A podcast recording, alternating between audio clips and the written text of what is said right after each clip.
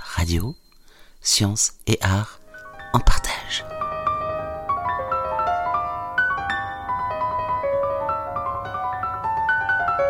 Ce que chantent les oiseaux. Le musicologue Jacques Berthaud enregistre les sons des oiseaux. Il faut, dit-il, être le moins intrusif possible, de façon à ne pas modifier les comportements.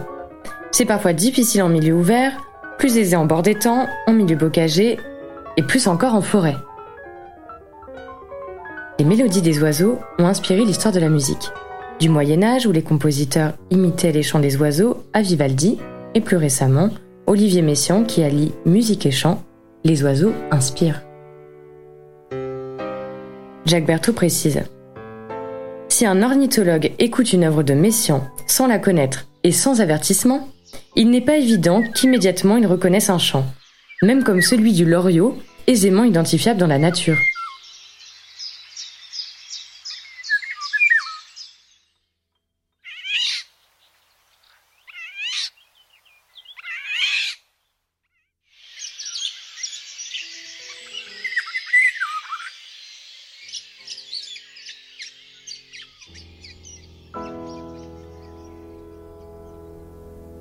La zoomusicologie, développée par le compositeur François Bernard Mache, lie l'écriture musicale au chant des oiseaux. Néanmoins, les liens entre les ornithologues et les musicologues restent rares. Les ornithologues s'intéressant davantage aux stratégies de communication qu'à la musicalité. Les oiseaux ne sont pas des jouets mécaniques qui répètent le même schéma musical, précise Jacques Berthaud. Ils ont un répertoire de motifs qu'ils assemblent de façon différente à chaque fois. La fauvette à tête noire possède par exemple un chant très animé, aux vocalises variées. Il s'agit d'une sorte d'improvisation, mais qui n'a rien d'aléatoire. Il faut chercher l'intention et comprendre cette construction.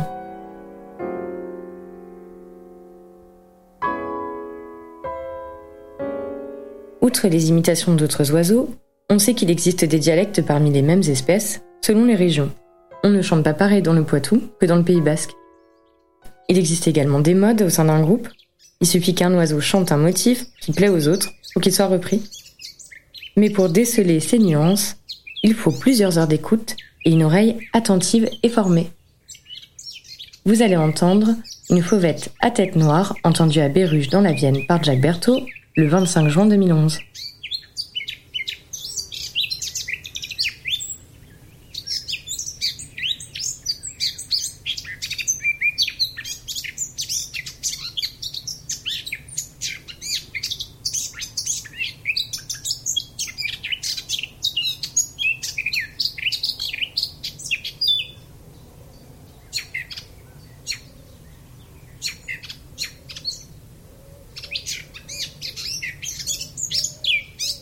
Et pour en savoir plus, vous pouvez lire l'article plus complet sur ce que chantent les oiseaux, écrit par Eva Proust dans le numéro 125 de l'actualité Nouvelle-Aquitaine, dédié au bruit.